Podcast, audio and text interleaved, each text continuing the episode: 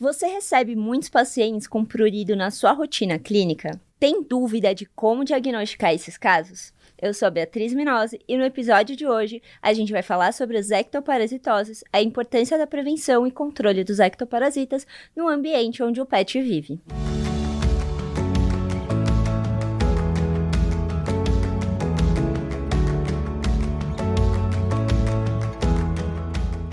A DAP é caracterizada por uma reação de hipersensibilidade gerada por componentes da saliva de pulgas e carrapatos, acometendo animais hipersensíveis.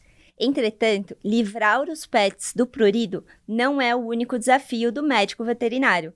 Eliminar os ectoparasitas do ambiente também pode ser uma tarefa difícil. E para esclarecer alguns pontos importantes sobre esse tema tão relevante, a gente convidou o Dr. Herbert Soares, que é médico veterinário graduado pela Universidade Federal Rural do Semiárido, doutor em ciências pela USP, com pós-doutorado pelo Departamento de Medicina Veterinária da USP e pesquisador de doenças parasitárias de animais domésticos e silvestres com foco em zoonoses. Muito bem-vindo, doutor Herbert. Eu Muito que agradeço o convite. É um prazer estar aqui para falar de um tema tão importante quanto a DAP. Com certeza. Que tem aí o, o seu carinho, né? tem. Quando eu comecei a vida acadêmica, né?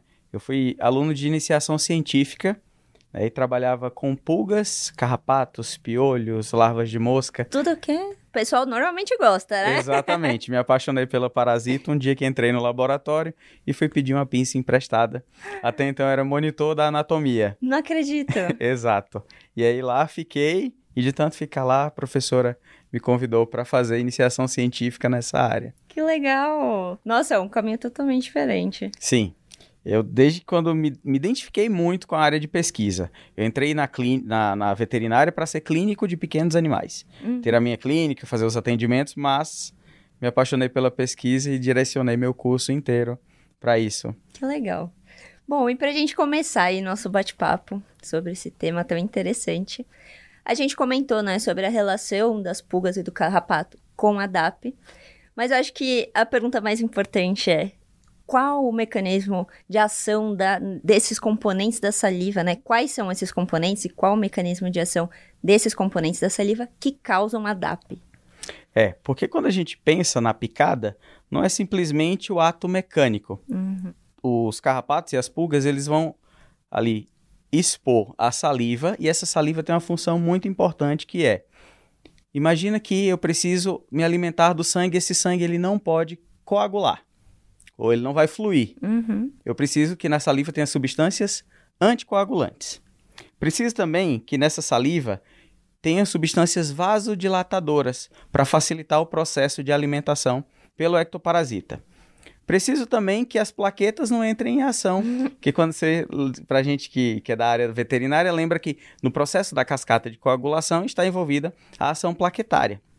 Então, substâncias anti plaquetárias, né? E também imunomoduladoras, uhum. tá? Já que o carrapato ele passa, principalmente o carrapato, ele passa muito tempo se alimentando. A pulga ela vai fazendo alimentações espaçadas, mas ela é. pode picar o animal várias vezes, mas o carrapato ele precisa de um tempo maior. E todas essas substâncias vão aí despertar o sistema imunológico para combater alguma coisa que é estranha ao organismo, né? Se for destrinchar bem, são mais de 15 substâncias todas envolvidas, enzimas, aminoácidos, enfim, é, polipeptídeos. Então, são todas essas substâncias que vão chamar a atenção do sistema imunológico para que tenha-se uma reação de hipersensibilidade. Uhum. Ela pode ser do tipo 1, que é aquela já de cara, e pode ser tardia também. Então, cada substância vai ter uma particularidade.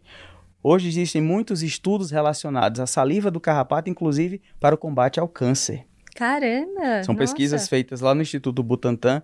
Então, quanto mais a gente pesquisa, mais a gente descobre. Eu costumo dizer que a área da pesquisa é como se fosse o site de fofoca. a gente sabe de tudo primeiro. É né? verdade. Né? Então, para você que detesta carrapato, pulga, saiba que a saliva deles é fruto aí de muito estudo, né? São muitos, muitas pesquisas sendo realizadas com isso para combater diversas doenças e nos beneficiar. Que legal! Nossa, eu não fazia ideia. Já aí trazendo uma novidade para o nosso episódio aqui. Exato. Vai, tenho certeza que o pessoal já vai procurar saber o, o que, do, como tem essa relação, né? Eu gosto muito de trazer essas informações porque muitos alunos perguntam, professor, mas qual é a função do carrapato na natureza? Qual a uhum. função do mosquito? Qual a função a da pulga? Fica muito ligado à parte ruim, né? E não vê o, qual a real função dele naquele ecossistema. Isso. Né? Só que esse desequilíbrio, esse excesso de ectoparasitas é causado por nós mesmos ao interferir Sim. na natureza, enfim, esses, esses que estão principalmente adaptados às nossas residências, enfim. Uhum. Então, depende de nós ter esse cuidado para que não tenha esse desequilíbrio, a gente não tenha os nossos pets, então, parasitados e manifestando aí dermatites alérgicas. Com certeza. E aproveitando que você falando aí dos pets, todos os pets podem ter a DAP? Vamos lá.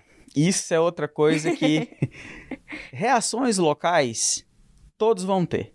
Porque, Porque é uma questão mais mecânica, talvez. A gente está falando aí de uma lesão, uhum. né? Ele vai perfurar a pele, vai se alimentar de sangue. Só que alguns pets têm uma predisposição.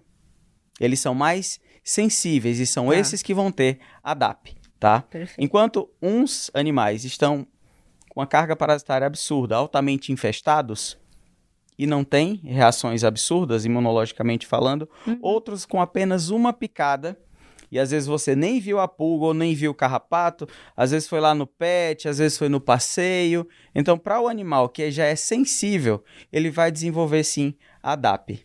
Mas Perfeito. não são todos. Tanto cães quanto gatos podem ter, mas tem que ter uma predisposição.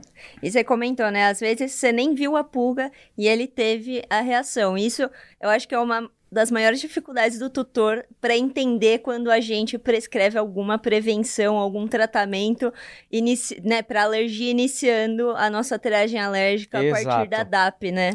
Quer queira, quer não, ainda é um fator que causa vergonha para o tutor. Parece que é mal cuidado. Mal né? cuidado, ou foi desleixo. Uhum. Não.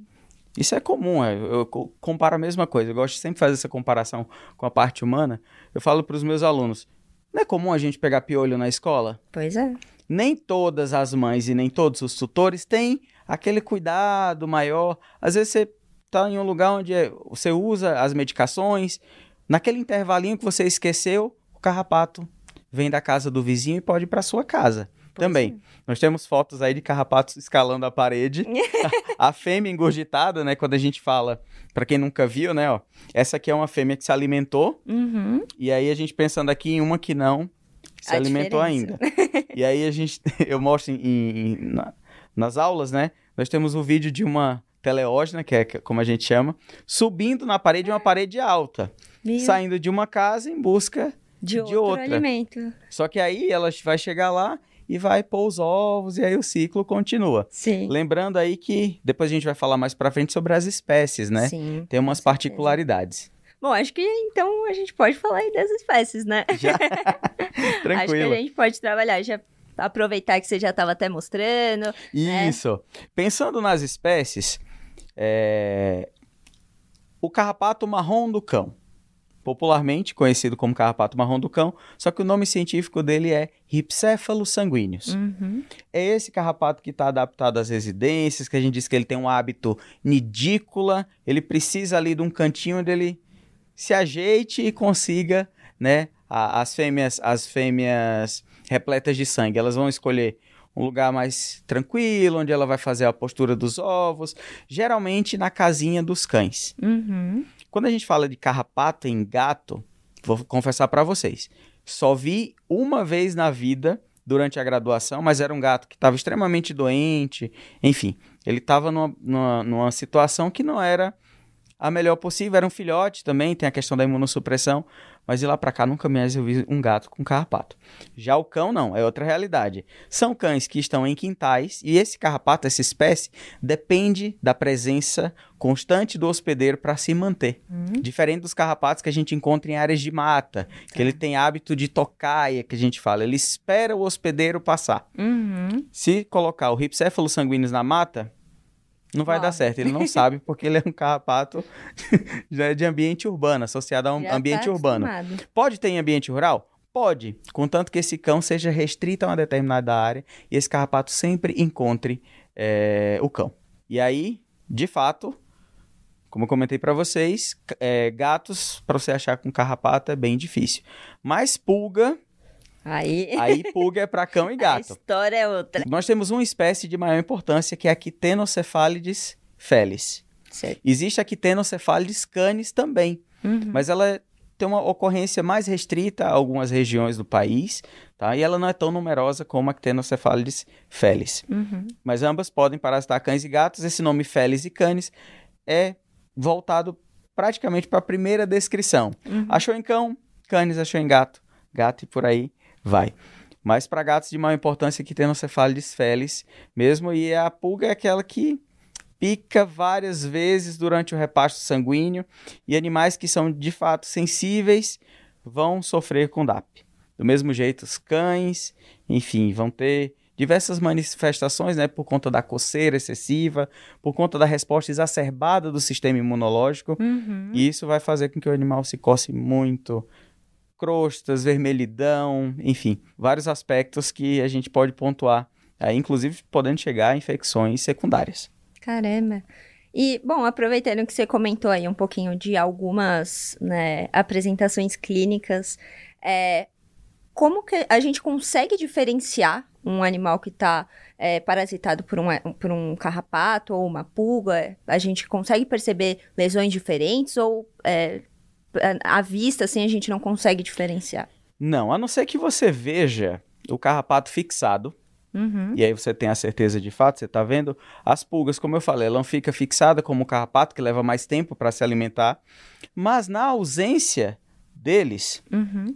Principalmente a pulga, é, que só vale lembrar aqui que quando lançou-se essa dermatite alérgica, a estrela era a pulga. Depois, Uhum. virou- que era DAP, D-A-P-P, PP, a picada sim. de pulga. E depois a DAP é a ectoparasites, que engloba tudo. Sim. Né? E a pulga era a grande estrela da coisa.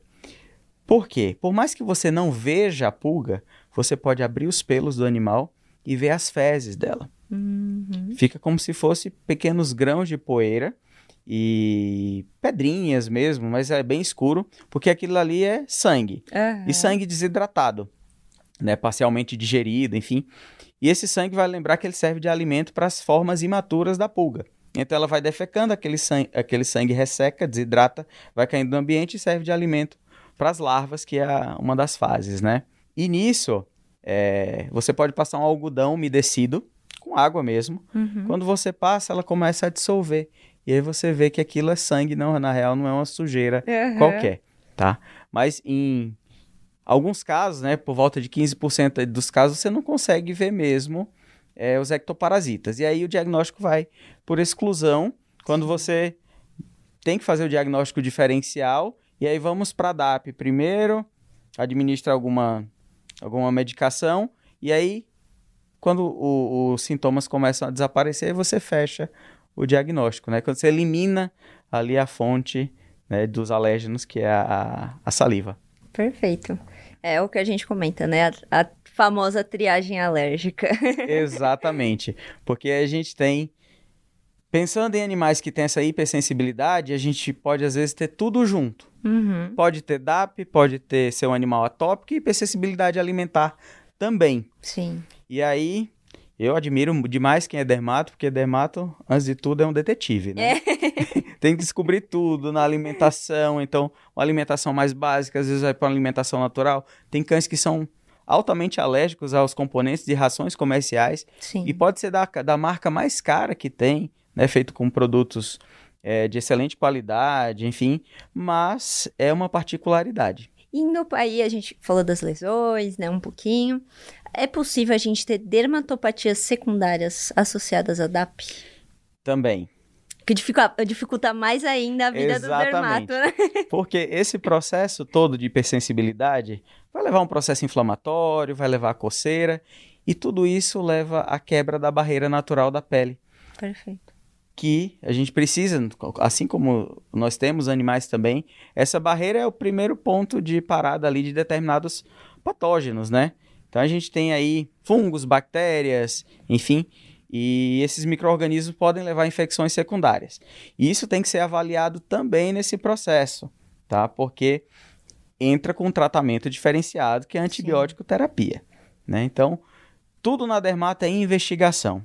E aos poucos você vai fazendo tratamento sintomático, mas voltando para a DAP, tem que acabar com esses ectoparasitas. Isso não é uma tarefa muito fácil, né? É verdade. E aí, citando o que pode acontecer, as piodermites, malacésia, em caso de animais filhotes ou imunossuprimidos, até mesmo as dermatofitoses. Isso, né, quando a gente vê a rotina do clínico, é importante a gente falar dessas dermatopatias secundárias, porque a, quando você bate o olho, né, de primeira vista, às vezes a gente pode se enganar e achar que aquele é o real problema, e na verdade não é, né? Ele só é uma consequência, está associado à causa Exatamente. base, né? Por isso que você falou aí do dermato como um detetive, realmente tem que ir a fundo para não deixar de chegar na causa base. Né? E para o tutor desse, desses animais que são muito sensíveis a o exame clínico, naquele momento que o veterinário faz as perguntas, você tem que ser muito detalhista. O óbvio precisa ser dito. Eu digo que isso é, é na vida, é no relacionamento e na consulta ainda mais. É verdade. Porque quando você chega lá, você tem que falar toda a verdade. Não adianta dizer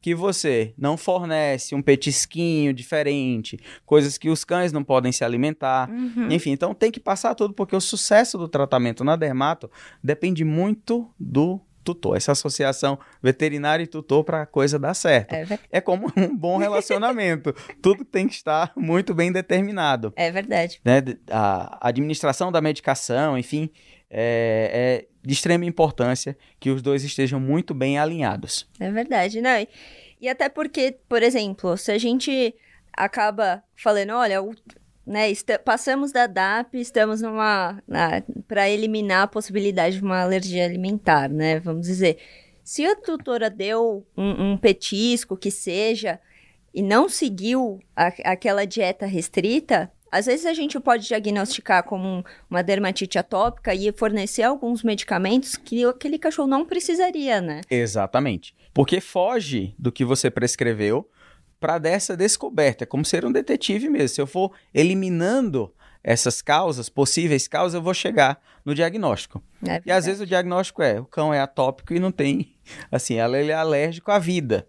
Tadinho. Porque por mais que você faça todo esse protocolo, tenha esse alinhamento, um dia que o cão vai passear, e aí ele tem um contato com o ambiente externo, grama, vai num parque, eh, pólen, enfim, assim como pessoas alérgicas sofrem muito com mudanças de tempo, né, as estações do ano, isso pode acontecer com os pets também. É verdade. Às vezes ele tem alergia, você nem percebeu, né, no ambiente.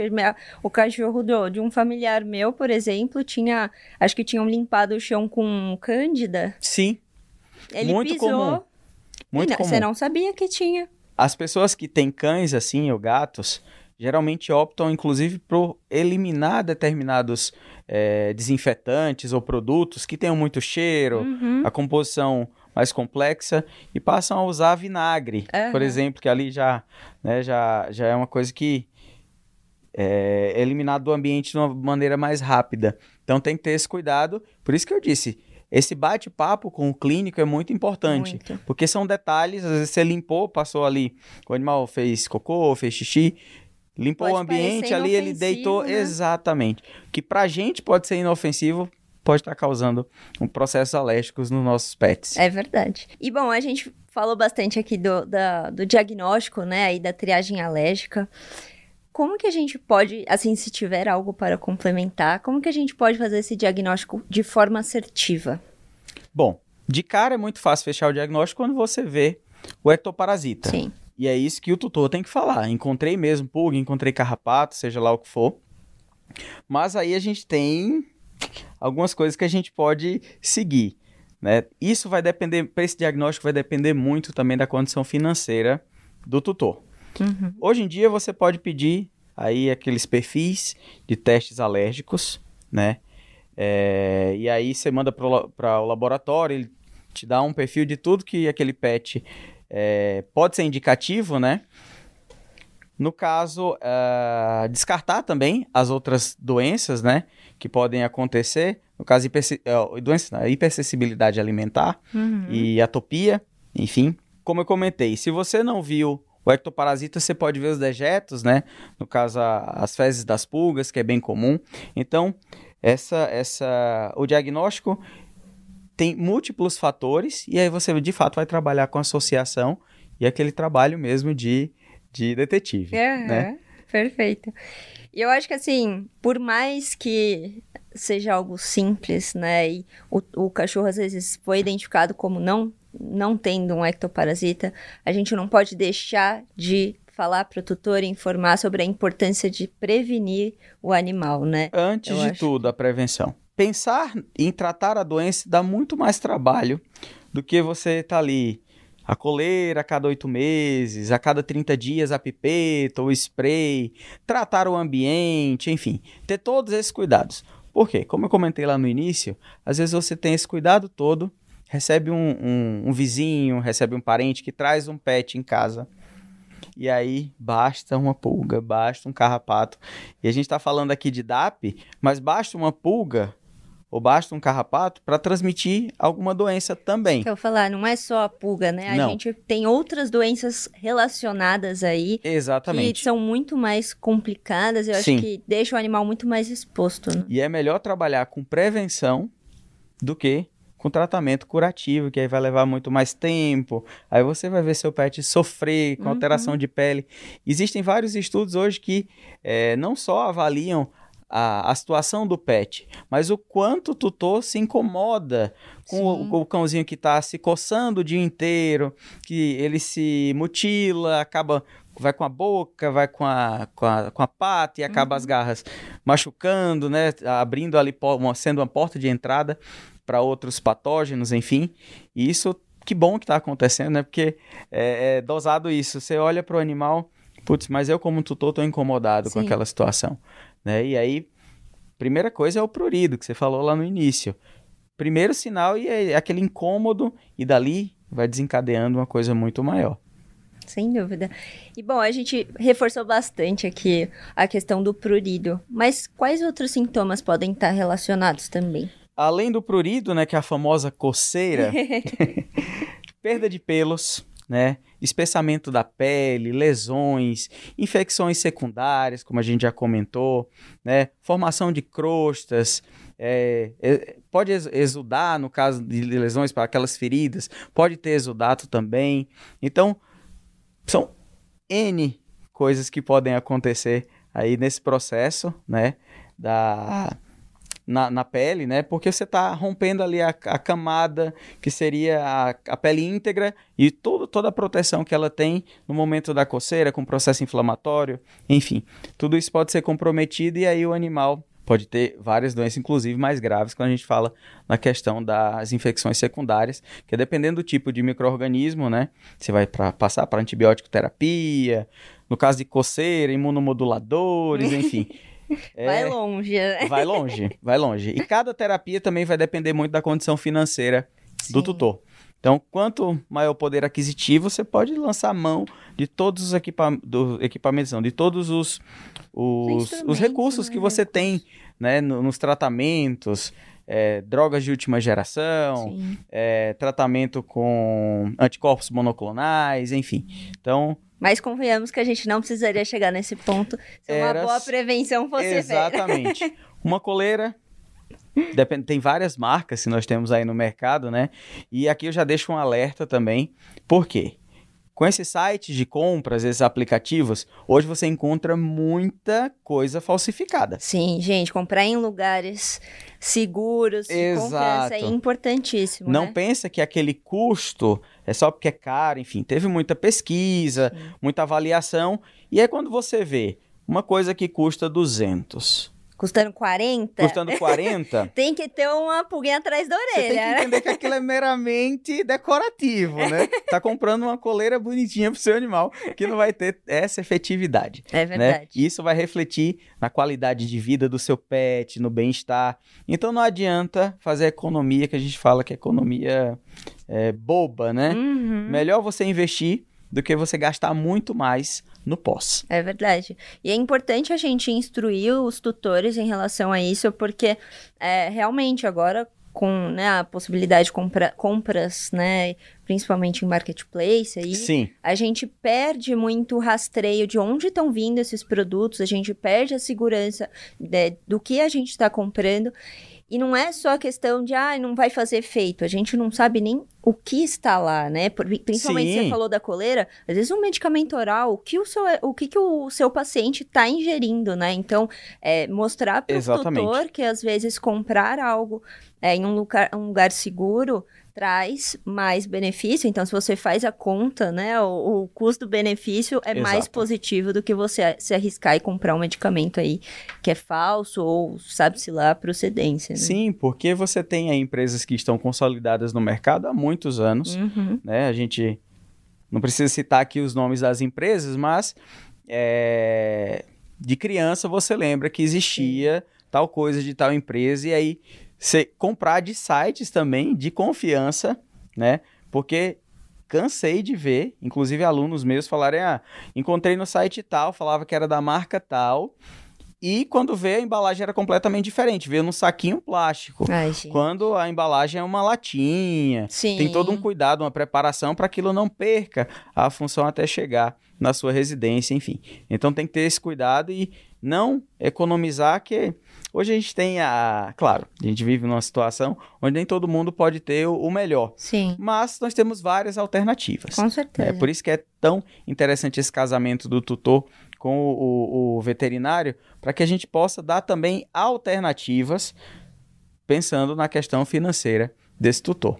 E acho que a gente falando aí da prevenção, do- né, acho que é bom a gente também falar um pouquinho do tratamento, né? Você comentou um pouco que a gente faz o tratamento sintomático e também do ambiente, porque ele normalmente é um desafio aí, tanto para o médico veterinário quanto para o tutor, né? A gente como médico veterinário tem que instruir e acredito que nem sempre a gente sabe todos os passos necessários. Sim. E para o tutor, como que a gente pode instruir da melhor forma possível para que eles também é, aceitem né, esse tratamento e, e absorvam, que seja um tratamento de sucesso?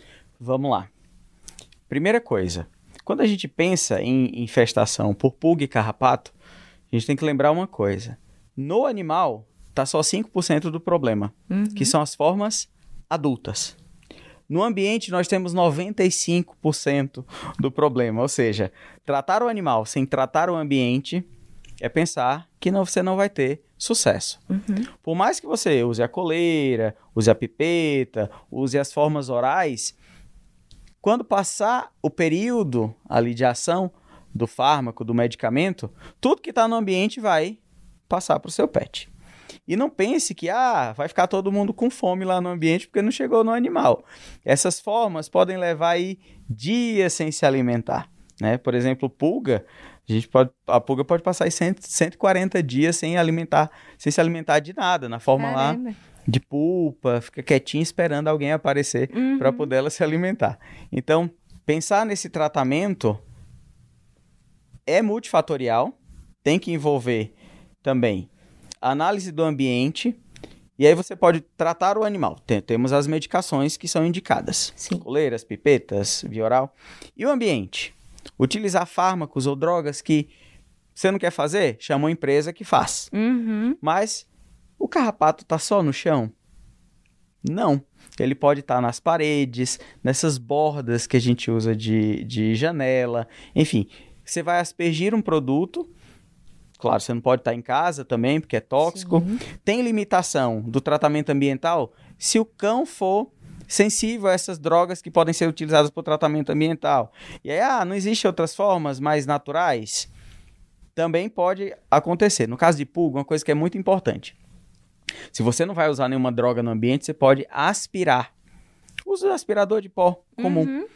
E aí, tudo que tá, principalmente quando é piso de madeira, que tem muita frecha e tal, porque as formas é, imaturas, elas vão se ali se esconder da luz e ficar quietinhas esperando o desenvolvimento. Uhum. Então, vocês podem aspirar o ambiente mais de uma vez por dia. E onde tiver um buraquinho que se escondeu, vai aspirar os ovos, as larvas e as pupas das Uhum. pulgas, tá? No caso dos carrapatos, é importante aí que até uma certa altura, um metro e meio, por aí assim, as larvas gostam de ficar escondidinhas em algumas áreas, e aí você tem que aspergir esse, né, o controle aí e a aplicação é por aspersão. Uhum. Como eu comentei, você pode chamar uma empresa ou você mesmo pode fazer, contanto que o veterinário tenha dado todo o protocolo de como deve ser feito isso. Você vai fazer no dia 0, no dia 7, dia 14, isso depende muito da área, tá? Na casinha do animal, o que é que você pode fazer? Tem que aspergir até no teto. Geralmente os cães têm uma casinha, pode ser no quintal também, enfim. Então, você tem que dar toda a realidade para o veterinário para ele poder te passar o protocolo como deve ser feito e você deve seguir a risca. Porque se você só trata o animal, vai estar um ambiente completamente infestado e aí você não vai ter sucesso, tá? Uhum. É, ter, ter esse cuidado, por isso que eu digo, é um, de fato um casamento para que a coisa consiga dar certo. É impossível eliminar? Não. Mas depende de muito empenho. Uhum. Em alguns lugares que não pode usar também medicação, uso daquele calor úmido, né? Aqueles, aquelas vaporetos que ali chega a 100 graus e aí faz a higienização, a limpeza. Lembrando que as pulgas é, em ambientes mais sujos, né? Elas vão ter uma, uma, uma facilidade aí de se esconder, enfim. Então, limpeza do ambiente, tratamento com fármacos, Uhum. né, que é o veterinário que vai passar todo o protocolo para você e tratar também o animal. Sem esse casamento associado animal e ambiente, dificilmente você vai ter sucesso no controle de, dos ectoparasitas, em se tratando aí de pulgas e carrapatos. Perfeito. E doutor, falando aí, complementando, né, já que a gente falou do tratamento, a prevenção, existe um protocolo assim que seja mais adequado para prevenção, considerando principalmente as contraindicações? Vamos lá. A gente tem que pensar em animais, os filhotes, adultos e aí os animais idosos, né? Uhum. respeitando sempre as limitações é, de cada fase da vida. Porque tem fármacos que podem ser tóxicos para os filhotes, que não são para os adultos, nem para os idosos. Então, nós temos uma gama de opções. Uhum. Para os filhotes, no geral, as as- os fármacos, as medicações em spray são muito bem, é, assim, não só para os filhotes, mas para todas as fases. Não tem muita restrição. Aham. Pensando em filhotes, medicações que sejam orais ou tópicas, vai depender bastante. Essa é uma atividade que eu passo sempre para os meus alunos e quem for assistir sabe que eu pego bastante no pé. Monta uma tabela, uma planilha com a- o medicamento, princípio ativo, a dose, né? As indicações, a via de administração e as restrições. Por quê? É muito comum hoje as pessoas buscarem no Google remédio para carrapato, né? Que na real que vai fazer bem para carrapato se for remédio, né? Então, drogas ectoparasiticidas. Certo. E aí, tem uma fêmea gestante, um cão idoso, um filhote. Então, os filhotes, as, as, as opções em spray, até com dois dias de vida você pode utilizar, Uhum. de- dependendo do princípio ativo. E aí, por via oral, geralmente aí com 30 dias, 60, para gato, geralmente 90 dias, são os três meses. Então, temos opções diversas para todas as faixas etárias, né? Pensando em prevenção. Para animais que são sensíveis à formulação dessas drogas, pode utilizar também algumas repelentes naturais, Tá. né? E ah, vai num passeio, porque quando a gente pensa em, em animais que são hipersensíveis, como a gente já comentou anteriormente, ele pode ir numa praça, achou uma pulga ali, já vai desencadear tudo, né? Então, usar repelentes nessas situações, uso de coleiras é muito importante. E aí, frisando mais uma vez, a marca é importante, a, a fonte de onde você compra, para que de, de fato tenha aquela ação e você não tenha uma dor de cabeça ainda maior tratando o animal para infecções secundárias, enfim, e outras situações que você vai gastar muito mais, né? E eu digo que a forma de conscientizar melhor o tutor é essa, é pesando do bolso. Sim, sem Né? dúvida. Porque trabalhar com prevenção é muito mais barato do que pensar em tratamento no pós. Fora que você leva o animal ali, ele vai sofrer nesse processo inteiro, né? Coceira, lesões, e aí antibióticos e tudo. Então, isso tudo compromete, inclusive, o bem-estar da família que vai estar incomodada de ver o animal naquela situação. Com certeza. Até porque, né? A gente sabe que a pulga gosta aí do cachorro, do gato, mas às vezes pode vir até pra gente, né? Então, às vezes o tutor, você pega aquele tutor que tá com aquelas picadinhas. Sim. Sim. Já aconteceu, eu conto essa história pros meus alunos também, porque a gente tem que aproximar. Sim. É, já aconteceu de gatos que frequentam outras casas que não têm pets. Ah, tem aquele gatinho da vizinha que vem na sua casa, você até comprou uma raçãozinha, um petisco para dar para ele, para que ele venha mais vezes. Uhum. E o gato pode estar tá trazendo as pulgas. Essas pulgas adultas, elas vão eliminar os ovos, né? Esses ovos eles não são adesivos, eles caem no ambiente. Até trouxe aqui para mostrar para vocês. Né? Enquanto tá ali caminhando pelos pelos, ela vai fazendo a postura dos ovos aí 40, 50 ovos por dia até. E aí, esses desses ovinhos vão sair larvas.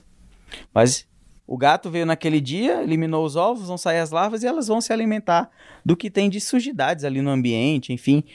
Um dos principais alimentos, quando tá na, no local onde o gato vive mesmo, são os restos de, de sangue, né? Parcialmente uhum. digerido, que as pulgas eliminam. E aí desses ovos vão sair as larvas. E são essas formas imaturas que você consegue fazer o controle aspirando. Não necessariamente você precisa usar alguma droga no ambiente, por aspersão, enfim. Você pode usar uh, aspirador de pó. Uhum. Claro, terminou de aspirar, você tira aquela sujidade toda e dá um devido fim. Pode jogar no lixo. Tem, teve uma aluna minha que disse, professor, eu toquei fogo. Nossa, queria ver longe. Joguei álcool, enfim. Né, uma forma... E ela me mandou o vídeo, inclusive, que era daquelas, daqueles aspiradores mais modernos, que uhum. tem aquele cilindro de acrílico, e as larvinhas caminhando ali. É bem bacana quando você vê que, de fato, você consegue fazer esse Faz controle efeito, né? e é bem efetivo. Nas caminhas, você pode colocar no sol leva a desidratação das formas imaturas. Por exemplo, um sofá. Você vai mandar lavar o sofá inteiro? Então, você pode vir com, aquela, com aquele calor úmido, né? Que uhum. é o uhum. vapor. Aspirar o sofá, que aí você tem os bicos específicos para os cantinhos, enfim. Tem gente que fala, ah, se o pet anda muito de carro, tem que ter esse cuidado também. Com certeza. Enfim, né? Que onde vai eliminando pulga e tiver detritos no ambiente, resto de pele, enfim, é isso que as larvas vão se alimentar. Legal. E é, você falando aí desse tratamento com o ambiente, esse tratamento do ambiente, ele vem só como um tratativo ou existe alguma forma de prevenção também? Porque a gente falou muito da prevenção do, né, do animal. A gente tem uma, alguma forma de prevenir também o ambiente? Como eu comentei já, assim, você pode. Uma das formas de prevenção é a própria a, limpeza. Sim. É, exato. Se tiver eu não vejo muito sentido tratar o ambiente quando você não, tá, não tem no animal. Se está uhum. tudo controlado, certinho, quando você pensa, e hoje a gente tem muitas realidades, né? Você pode pensar, por exemplo, num cão ou um gato de apartamento. Uhum. Eles não têm outros contactantes, eles só passeiam, às vezes, num carrinho na rua. Então, nós temos realidades bem diferentes. Se você tem um cão que sempre vai ao, aos parques, em praças e tal, e pode ter essa possibilidade, vai acompanhando no animal. Uhum. Se ele tem algum sintoma, enfim. Mas, de modo geral, é a limpeza do ambiente mesmo e uso de alguns fármacos por aspersão, os piretroides, enfim. Mas pensando que, ah, vou usar isso toda semana. Não, porque para a gente ainda é um fator limitante. Ter que sair de casa, deixar Sim. aquele ambiente de janelas abertas, né? Uhum. Porque a gente pode se intoxicar também. Sim, é, não é um tratamento tão simples e que dá para fazer de forma recorrente, né? Só de você que tem um cão, vai para o ambiente externo, faz passeios em parques, praças, seja lá o que for, vai na casa do vizinho, vamos para casa de praia, enfim, usa a coleira, usa as pipetas.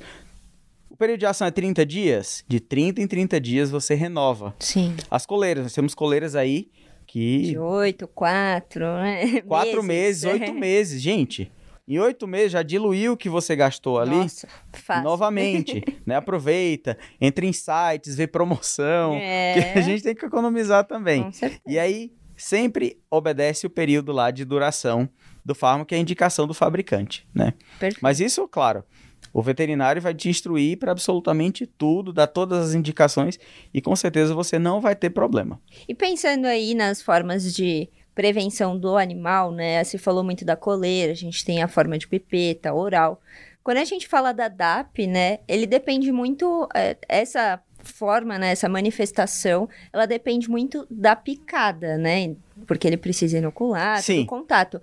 Se for pensar a forma de ação desses medicamentos, é, o oral, teoricamente, ele continuaria fazendo com que o animal tivesse essa manifestação da DAP, considerando que ele não é, não é repelente, né? Sim. Então, teoricamente, para quem tem uma alergia, a gente indicaria mais uma coleira ou uma, ou uma pipeta, né? Que seria um, um tópico. Isso tudo depende também do, do princípio ativo. Uhum, Não é tanto pela questão da via tá, de administração, mas a ação do fármaco. tá. Por quê?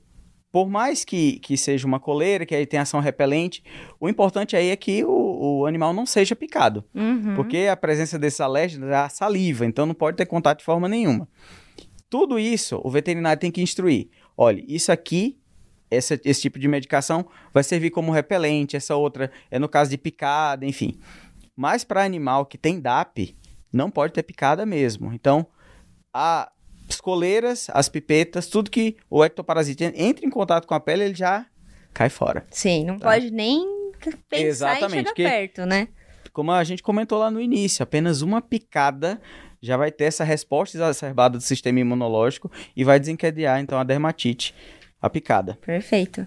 É, e eu acho que é interessante a gente abordar isso, porque na rotina clínica é muito comum a gente ver assim, ah, o, o médico veterinário indicou é, o uso de um antipulga, né? Ah, olha, meu cachorro Sim. tá com essa lesão, tal, e eu dei um, medi- um medicamento oral. Beleza, você eliminou às vezes o que estava ali, mas você não impede, né, que o, o animal seja picado novamente. Exato. Então ele vai continuar com aquelas lesões. E é muito comum, às vezes, o, o veterinário não se atentar, né? Às vezes não pergunta, olha, que medicamento que você deu, não instrui, às vezes, Sim, o, o- a forma de administração. Então, a gente mostrar para os nossos, né, assim, nossos telespectadores aqui, o pessoal que está assistindo a gente, nossos colegas médicos veterinários, é, para mostrar bastante para o tutor, né, e reforçar a- a- os diferentes usos do, do medicamento, né? o atendimento ele tem que ter uma atenção muito especial.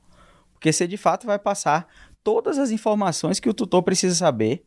Sente aí e vamos anotar. Uhum, Ou, para você que é dermato, enfim, ou pretende seguir, você já monta um protocolo. sim. Porque, comentei lá no início, óbvio precisa ser dito, ah, eu acho que isso não precisa ser feito. Vou aspirar tapetes, é, piso de taco, quando a gente pensa que tem muita fresta. Então, onde você pensa que pode ter alguma coisa, você vai passar. Claro, gente, as pulgas, diferente dos carrapatos, elas não vão subir nas paredes e pôr os ovos em si, que é diferente, né? Uhum. A questão do ciclo. Mas, tudo isso tem que ser falado pelo, pelo médico veterinário para que o tutor siga à risca todas as recomendações e tenha sucesso no tratamento. Perfeito. E pensando aí também nesse retorno médico veterinário, na época que eu estava fazendo estágios, né, internato, tive uma rotina clínica, eu percebi muito um retorno de certa forma negativo dos tutores em relação ao uso das pipetas. É, um sentimento de que ah, não, não funciona, eu passo a pipeta e meu cachorro, né, meu cachorro, meu gato continua com pulga, eu continuo vendo pulga e aí às vezes a gente prescrevia, né, um, um antipulga é, via pipeta, às vezes até mesmo porque, pela questão de preço, né, Sim. e o tutor preferiu o oral. É, por que você acha que tem essa, é, essa sensação aí dos tutores? Pode ser também uma questão regional, não sei, né? Mas por que você acha que a gente tem esse movimento aí? Dependendo da droga que você utiliza, antigamente tinha uma questão do, da. Tem. Tal medicamento tem o efeito hot foot. Uhum. E aí, as pulgas não queriam mais ficar no animal. E aí dava a impressão de que tinha muita pulga e que não tinha feito efe... o efeito não, não tinha sido adequado, porque as pulgas estavam saindo do animal e o tutor via muito, tinha essa questão também. Ah, Então ele achava que dei a medicação, a pulga já tem que papum morrer. aham. E aí tinha essa questão de administrar o fármaco e as pulgas começarem a sair. Putz, mas acabei de dar a medicação E vê pipocando ali. e tá pipocando de pulga, parece que tem é mais. Por quê? Tava todo mundo querendo sair, tava saindo do animal de fato. Outras pessoas já vi alguns relatos, ah, mas isso é muito pouco. né? A pipeta tem um volume bem pequeno, você põe no doce e tal. Então, depende muito aí. Tem as questões regionais também, que muitas pessoas ainda estão estão acostumadas a dar banhos de fato. Para ser efetivo, tem que molhar o animal inteiro. Esfrega, né? Esfrega, tem que botar o animal no sol. Pelo amor de Deus, não faça isso. O pessoal costumava fazer isso muito com medicação que é usada para banho em bovinos. Nossa, e aquilo dali, Deus você tem uma vasodilatação, o animal pode intoxicar, Tadinho. enfim. Então, tem essas questões regionais de fato. Tem as pessoas que não têm fé em determinadas formas de aplicação. Tem gente que acha até hoje, ah, pus a coleira, mas coleira. funciona, né? Daqui para frente funciona e o resto, tá? Então, lembra que essas medicações elas vão impregnar, né? Glândulas sebáceas, enfim, fica ali no pelo. Então, tem tem todo um estudo né, por trás de um lançamento de um produto no mercado. E hoje a gente tem é, produtos aí que tem um, um, valor mais alto, mas nós temos aí proteção de oito meses, quatro meses, enfim. Então tudo tem que dosar, porque às vezes, pesando o custo-benefício, é melhor você investir um pouco mais uhum. e ter mais proteção para o seu animal. Né? A gente não tem esse muito esse limite, eu puxo sempre para a área humana, que a gente pensa assim, independente de qualquer coisa, quando os nossos filhos nascem, a gente quer fornecer todas as vacinas para que eles não adoeçam, enfim. Mesma coisa são os pets. A gente vive hoje essa realidade onde os pets são os filhos. filhos. né? E de fato, a gente não tem mais aquela questão assim, até tem no interior, mas o cão do quintal. Uhum. Ele tá bem dentro de casa, independente do tamanho até. Tem dia que você só quer dormir lá com o seu pet, né? Ficar em paz. Mas assim, Vale muito a pena você investir em produtos de qualidade para garantir essa proteção mais efetiva aí para os pets. Com certeza. E outra coisa, é, acontece, é, não, assim, de você por é, administrar recorrentemente um medicamento, mas aquele animal tem, por exemplo, um desafio parasitário muito alto, né? Então é aquele animal que vai bastante para parque, vai para creche, tem contato com muitos animais, é, e ele continua com pulga mesmo com, né, com acompanhamento recorrente, prevenção. É possível a gente adicionar, compor dois medicamentos, por exemplo, uma coleira e uma pipeta, Sim, uma é coleira é possível. e um oral? É possível. Principalmente a cães, como você falou, que estão muito expostos. E hoje em dia até gatos, a gente já, não sei se você já viu, mas a gente já, eu, pelo menos, já vi vídeos, não pessoalmente, mas vídeos é, do pessoal passeando com gato de... Sim, de coleirinha. de coleirinha, enfim. nesse, nesse caso, se não estiver sendo efetivo, que a gente sabe aí que existem drogas que já apresentam resistência, principalmente para carrapatos, uhum. né? Então, você pode fazer uma associação, sim. Às vezes, dependendo da rotina desse pet, enfim... Tem uma amiga que ela tem cães na fazenda. Uhum. Ela põe as coleiras sempre em períodos até menos do que o recomendado. Ah, são oito meses, ela coloca aí com seis, uhum. porque os cães entram na água, é uma situação completamente diferente. E pode associar também outros fármacos se você vê que não está sendo efetivo tá? Que de fato, tem muitos lugares que as infestações são absurdas. Sim. E aí você tem que lançar mão reforço, dessas né? alternativas. Né? Por isso que é tão importante descrever a situação. Ó, meu cão é um cão de fazenda, meu cão é Sim. é só de área urbana. Meu cão não sai de casa para nada e quando sai ele tem um carrinho para isso ou vai numa bolsa é. no shopping, né? não pisa nem no chão. É verdade. E às vezes até falar, por exemplo, se tem contactantes, então se tem um cachorrinho é, do irmão, de algum familiar que vai em casa recorrentemente, porque, ah, o meu cachorro não sai, mas tem uma frequência de visita aí no, no, apartamento, que seja, e ele pode estar tá exposto de qualquer forma, né? Então é bem importante o que você falou da gente ter esse contato muito próximo com o tutor e puxar, porque você come... é aquela coisa, você vai começar na amnese, fala, ah, e aí, né? Como que é a rotina? Sim. Ele não, não tem nada, nunca tem nada, aí você vai tirando, né? Nesses casos mais agudos, que você vai a um parque, enfim, você pode lançar mão das medicações em spray que ali, né, tem ação muito rápida, já é direto ao ponto, e aí chegou, vem cá, vamos, é igual o banho da criança antes de dormir, né? Tem que ter esse cuidado. E quando a gente aproxima e faz essas comparações, é, ah, chegou da rua, criança, brincou no parque, enfim, vamos lá, chegou a hora do seu cuidado. Tem gente que pega lencinho, é. limpa as patas, enfim, tem ali a medicaçãozinha em spray para prevenir.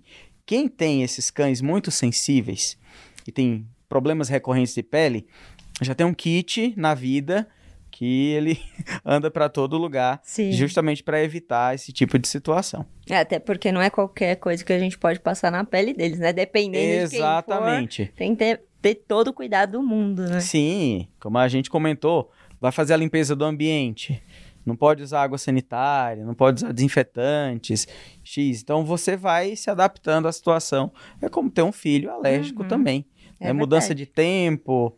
Enfim, é eu costumo dizer o seguinte: quando vai o filho para a escola, ele tá doente toda semana. Sim. Até, cri... Até ter os anticorpos, contato com os coleguinhas, enfim. É e aí o filho verdade. adoece, os pais adoecem, né, geralmente. É verdade. Então, tem que ter esse cuidado, não tem para onde fugir. É verdade, você tem toda a razão, doutor. Bom, e você comentou um pouquinho aí da resistência, né? Que já se percebe alguma resistência de uns carrapatos. Teria algum princípio ativo que já é considerado aí com resistência? Quando eu tava na faculdade, lançou o Fipronil, Tá. né? E aí, nossa, era aquela revolução muito eficiente e tal. Hoje, a gente já tem aí é, resistência ao Fipronil. E isso é uma É coisa. comum. Não é tão comum, depende muito, depende muito assim do uso. Que assim, por muito tempo achava-se que mudar o nome comercial funcionava, né? Uhum. Ah, vai lá, quando principalmente quando não se tem uma consultoria, não tem ah, uma consulta lá com o médico veterinário, que ele é o profissional que vai te indicar. Uhum. Não adianta você ir nesses pets da vida e dizer, ah, me dá um, um medicamento, um carrapaticida. Ou alguma, alguma droga para combater as pulgas. Às vezes você pode fazer tratamento errado, e aí você tem recorrência, porque nunca acaba, e esse uso em concentrações erradas, em doses erradas, enfim, pode aí eh, ser um fator que está trazendo aí animais, animais não, né? Os ectoparasitas resistentes. Uhum. Então, por isso que é tão importante você fazer uma consulta. Olha, não estou conseguindo mais fazer o controle nessa forma, Uhum. Em curto tempo, entre uma dose e outra. Não está funcionando? Muda o princípio ativo, não só o nome comercial. Que às vezes, ah, eu quero produto tal. E tem outro com o mesmo princípio ativo, só muda o nome. Muda o nome, Isso. sim, com certeza. Isso é, é bem marcante, em, em- principalmente em bovinos, né, nos carrapatos, que são outra espécie. Vale lembrar aqui, gente, que carrapato não é tudo igual. Sim. Nós temos espécies que parasitam cães, gatos. E aí, gatos eu já falei que é mais raro, né? Mas felídeos silvestres, carrapato do cavalo é um. Pode ter os incomuns? Pode. Mas esse que a gente está tratando aqui hoje. De forma né? Exatamente, tá? Tem carrapatos que podem parasitar os cães que estão lá em áreas de mata, tá? E o tratamento do que a gente já conhece aqui pode não ser tão efetivo também. No geral é porque eles não, estão, não foram expostos Uhum. a essas medicações no ambiente natural. Né? E acaba sendo efetivo, sim. Mas para os que a gente, que é no caso do ripcéfalo sanguíneos, pode ter sim, pelo mau uso dessas medicações. Legal. É sempre bom a gente trazer todas as informações relacionadas para que os nossos médicos veterinários estejam sempre atualizados. Sim. Aqui a gente dá um aspecto geral sobre medicações, porque a gente sabe que tem muita gente que vai no Dr. Google, Ai, sim. busca de qualquer forma, às vezes dá uma medicação que não pode ser administrada para um filhote, para uma fêmea gestante, lactante, enfim, e aí depois, ah, foi indicação de. E não. E às vezes ele indicou lá para aquele primeiro cachorro que o tutor tinha e ele continuou usando para todos os outros, Exatamente. né? Então, como se a receita sempre funcionasse, e pensando em cães que têm dermatite alérgica, ou são cães que têm alergia à vida, Uhum. tudo é um processo, ele tem que ser muito bem estudado. Né? Todas as informações têm que casar, não adianta dar aquele petisco escondido aqui, ah, ele tá me pedindo, e às vezes tem um componente daquele petisco que é, dá a hipersensibilidade sim. alimentar, enfim. Então, é, eu admiro demais os dermatologistas. eu sempre trabalhei nessa área, né, com ectoparasitas, estudando doenças, que é outro fator que a gente pode falar um pouquinho mais também. Mas assim, esse ato de investigação e paciência, Uhum. porque lidar com o tutor também não é fácil, Sim. né? Tem al- Tem que alguns um jeitinho. fazem do jeito que ele quer e vai ter que ser assim, enquanto você não prova por A mais B que essa situação que ele tá dando um petisco, um alimento que não é para fornecer para o cão, tá prejudicando, é difícil o processo. É verdade. A comunicação com o tutor é, faz todo o diferencial, né? E eu acho que essa, é, me lembrou um pouco a gente falando aí das pulgas, né? Me lembrou uma vivência minha, não como médica veterinária, mas aí como tutora. que eu adotei uma vez uma cachorrinha, né? E ela veio infestada de pulga. E eu lembro que eu era bem pequenininha, assim, bem criança. E a médica veterinária falou assim: ó, quando vocês forem, né, encontrarem pulga, tudo mais, não estoura no dedo, porque senão, ó, vai espalhar ovo para tudo quanto é lugar. Joga num copo de álcool. Que história é essa? Isso vale para pulgas e carrapatos. Disse que uma mentira dita muitas vezes vira, verdade. vira uma verdade. e na real não é. Né? A gente pensa que para que a pulga ele é, é, libere os ovos, ou a, a, a, fêmea de carrapato libere os ovos, aqueles ovos têm que estar maduros. Uhum para ir para o ambiente externo e continuar o desenvolvimento. Então, se você estoura ali, você explode o ectoparasita, né? E se ele tem ovo ali no, no né, tá com o abdômen cheio de ovos, enfim, não vai ter nada que vai comprometer. Já ouvi muito isso. Todas as aulas que a gente vai falar de carrapato, ah, professor, se pisar vai liberar um monte de ovo na ambiente. Imagina, e né? não. a pulga ia ser... Lembra que a linha de produção numa fábrica, não dá para soltar a, a, embalagem aberta, a embalagem sem o conteúdo. Uhum. Então, tem um processo. O que você pode fazer, não precisa estourar na unha, porque dependendo do carrapato que seja, enfim, você pode se infectar. A gente sabe que existem zoonoses que são transmitidas por carrapato. Uhum. Por mais que você tenha aquele prazer de estourar, retira. E aí, tem esse cuidado. Você pode retirar com a pinça. Porque você não vai ter contato nem com o carrapato, né? Nem com as secreções que estão ali saindo do seu animal. Pode ter um, uma bactéria, um fungo, uhum. alguma coisa. E a gente sabe que no contexto das zoonoses a gente pode acabar se infectando a partir de ectoparasitas também e do né, os fluidos corpóreos do animal, enfim. Então, pega uma pinça, vai retirando e lembrando, gente, Depende também da espécie de carrapato. Os carrapatos do gênero Amblyoma, eles têm as peças bucais muito grandes. Uhum. Então ele fica bem fixado na pele. Você não vai puxar você gira e depois é que você puxa.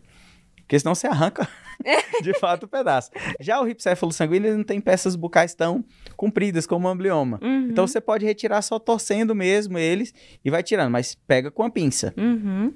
Hoje em dia tem lugares que vendem, né, esses, umas, umas, uns, umas pecinhas que ele tem um ganchinho, uns né? ganchinhos né? e aí você consegue girar e puxar. Para o tratamento, se você tem adotou um cão nessa situação, o cão, o gato que vem infestado, ajuda ele numa parte aí. Na hora do banho ali, já tira o máximo que você pode. Coleira, pipeta, oral, enfim, uhum. é, medicações orais, para poder facilitar a vida, não ficar aquela coisa, né? Também se alimentando do animal, que aquilo. A, né? Não só a dermatite, mas a questão da lesão mesmo, da perfuração Sim. da pele, né? É uma ação mecânica, uhum. né? Tudo isso para desencadear a dermatite, né? Pela exposição da saliva, enfim. Mas é mito, uhum. tá? Mas não precisa espremer na unha. Tá, perfeito. Tirou lá com a pinça, você pode colocar em álcool, que você já mata, uhum. né? E aí você dá o descarte que for, pode pôr no lixo. Tem gente que dá descarga também.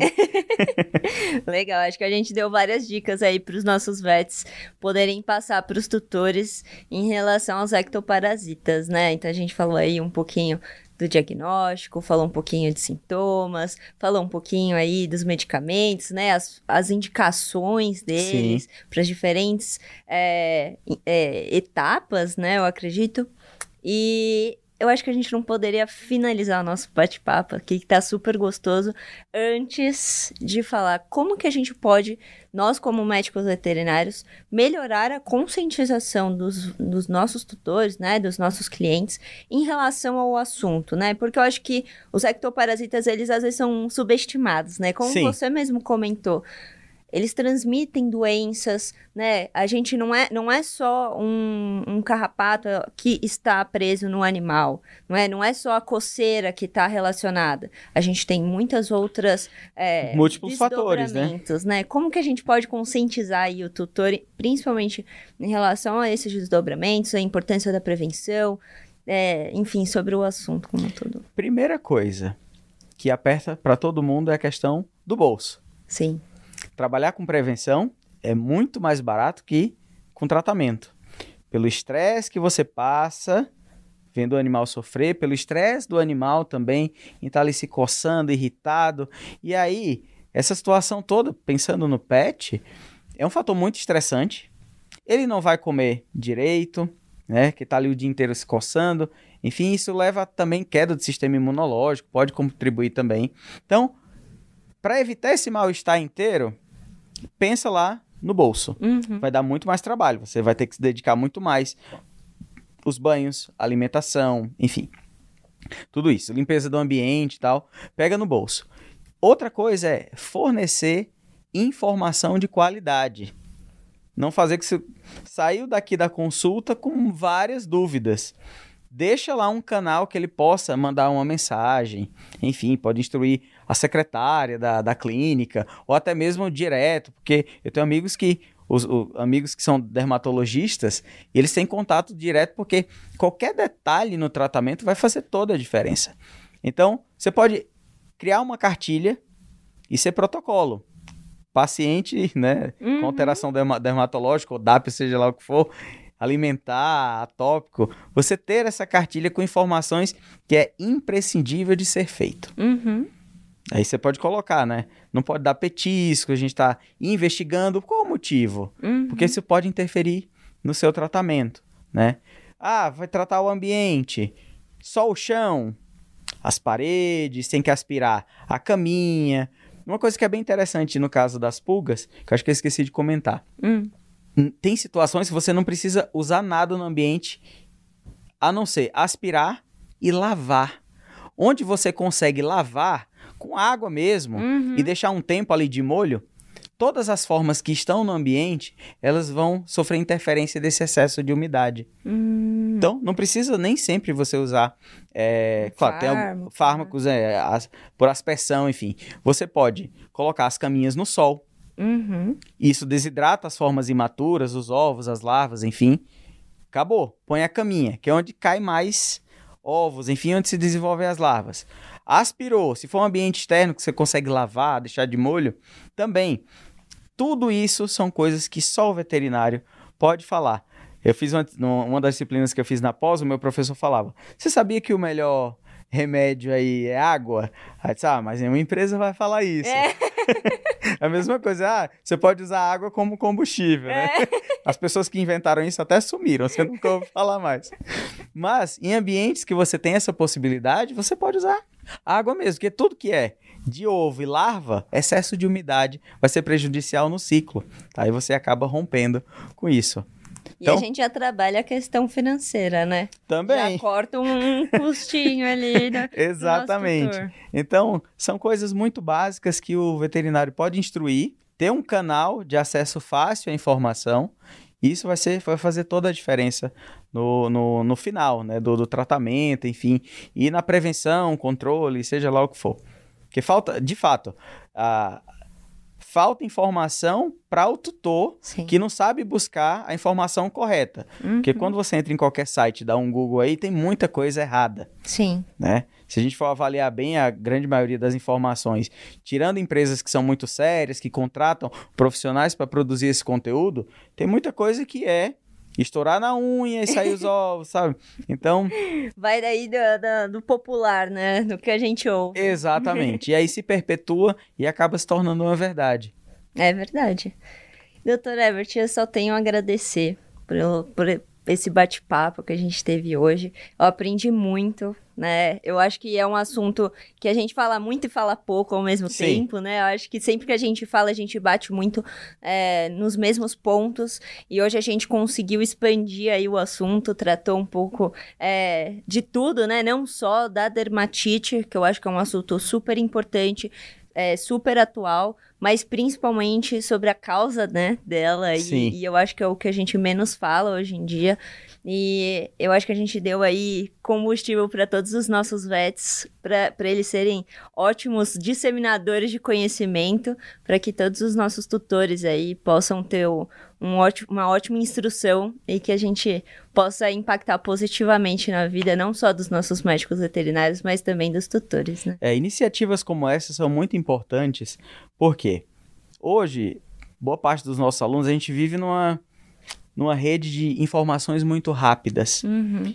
Às vezes tá ali no, no trem, no metrô, no ônibus, não tá nem vendo a gente, mas tá com áudio, Sim. né? Às vezes tá indo para faculdade, para tutores também que não tiveram esse acompanhamento, porque o foco hoje não era nem se aprofundar muito em tratamento, mas falar de aspectos fora, né, os ectoparasitas além da pele. Sim. O que é que a gente pode fazer fora o tratamento que o veterinário passa ali, pontual, Uhum. no animal, no ambiente, e assim, características gerais desses parasitas. Porque a gente sempre tem aquele. Ah, do parasita não quero saber. Eu quero que meu pet fique livre deles. E tem características que se a gente conhece melhor o ciclo desse parasita, a gente consegue interferir nessa fase do ciclo e o ciclo se para. Como a gente Sim. sabe, é uma coisa cíclica, que cada fase depende para a próxima. É como o jogo aí do, de um videogame, a gente tem que passar as fases. As fases. E quando você interfere em uma dessas fases, você consegue ter sucesso. Muitos alunos sofrem, ah, professor, tenho que saber o ciclo. e eu digo para eles, olhem, não tô desejando mal para vocês, mas quando vocês chegarem lá na clínica, vocês vão ver muita coisa é relacionada às doenças parasitárias. Sim. E se você deixa de ter essa informação, isso aqui a gente fala, tem que lavar, tem que aspirar, tem que fazer isso, assim, assado. Se deixa passar isso, quando você chega lá na clínica, putz, o professor falou isso e eu não estava atento, tá? Claro, a gente tem um período muito curto para se falar de tanta coisa. Sim. A gente que é veterinário sabe que é diferente pensar em parasitas da área humana, que você tem uma quantidade limitada, e nós temos às vezes o que é, o que, o que é importante para um humano é 10% ali do que é para um cão ou para um Sim. pra um E gato, a gente enfim. ainda tem que pegar equino, bovino, suíno, todas as Exatamente. espécies, né? Todas as espécies. E a gente está falando aqui de espécies domésticas. E quando a Sim. gente passa para os exóticos, para os silvestres, então Uma infinidade. é um mundo. Aproveitem vídeos como esse para se atualizar. Putz, não sabia disso. Posso Deixa controlar. a gente comentou lá no início que às vezes você. é, é, amigos meus foram passar um final de semana numa casa de praia. Aham. Não tinha pet nenhum, não levaram pet nenhum. Quando chegaram lá, tiveram a grata surpresa de ter pulgas na casa. Por quê? Por mais que a casa fique fechada, as formas de pulpa da, da, da pulga podem ficar lá quietinhas, latentes, Uhum. esperando alguém aparecer, sem gastar muita energia. E aí eles tiveram a grata surpresa. Quando chegou, presença de CO2 da nossa respiração, a- é, esse ato de pisar no solo e sentir a tremer, a abrir janela, presença de luz. Opa, temos alimento. Aham. Todo mundo emergindo aí das pulpas e aí só tinha humano para se alimentar. então, tem que ter esse cuidado. Às vezes é um detalhe bobo. Tenho muito cuidado com o meu cão, deu um trabalho danado estabilizar o animal, sem problema de pele nenhum. Fui para uma casa de praia alugada. Voltou tudo. Quem tava lá não teve o mesmo, o mesmo cuidado. Então, vai para ambientes assim, coleira, medicação, spray, Uhum. tem que ter o pacote. Então, são detalhes que fazem toda a diferença Toda a diferença. no final para você ter um sucesso absurdo aí no tratamento. Com certeza. E eu acho que se manter em contato próximo com o tutor é a chave, né? Porque, Sim, ah, vai viajar, ó, já lembra. Faz o, o controle, né, com a coleira, com, com spray. Ah, ó, tô só em casa. Não, então mantém assim. sim. Então, o controle, assim, muito próximo com o tutor, gente. Não, é, né, eu acho que mostrar para o tutor que aquele acompanhamento faz a diferença. Ao invés de você ir só quando precisa, né, aquele controle tratativo, né? Exatamente. Então, vamos trabalhar a medicina preventiva e não só a medicina tratativa. Essa é a chave, trabalhar com prevenção, Uhum. tá? Porque o tratamento sintomático, até você chegar lá, teve a dor de cabeça inteira e aí tem que voltar novamente a todos os cuidados prévios. Então, já começa na prevenção e aí, se acontecer, que pode acontecer também, Uhum. não vai ser mais da forma como seria se tivesse nada sem ter todos os cuidados. É. Mesmo cercado de cuidados, pode acontecer. Uhum. Mas aí você tem outras frentes que você pode agir do que começar do zero esse, esse tratamento. Perfeito. Só tenho a agradecer, doutora Ebert. Eu que agradeço. disse, aprendi muito aqui. Eu aposto que os nossos vets também vão adorar esse conteúdo. Fico aberto aí para outras oportunidades Com também. certeza. Será um prazer. E para quem é professor sabe que difundir o conhecimento é um prazer absurdo, porque quanto mais pessoas têm o conhecimento tem as informações corretas, menos problemas a gente vai ter, né? E falar de prevenção é a palavra-chave. É verdade. E pra gente é gostoso ouvir quando uma pessoa gosta tanto do assunto e fala aí com tanto amor, né? e, gente, gostou de aprender mais sobre os desafios na clínica de pets? Então não perca que no próximo episódio a gente vai falar sobre quando o uso de corticoides pode colocar tudo a perder. Até a próxima!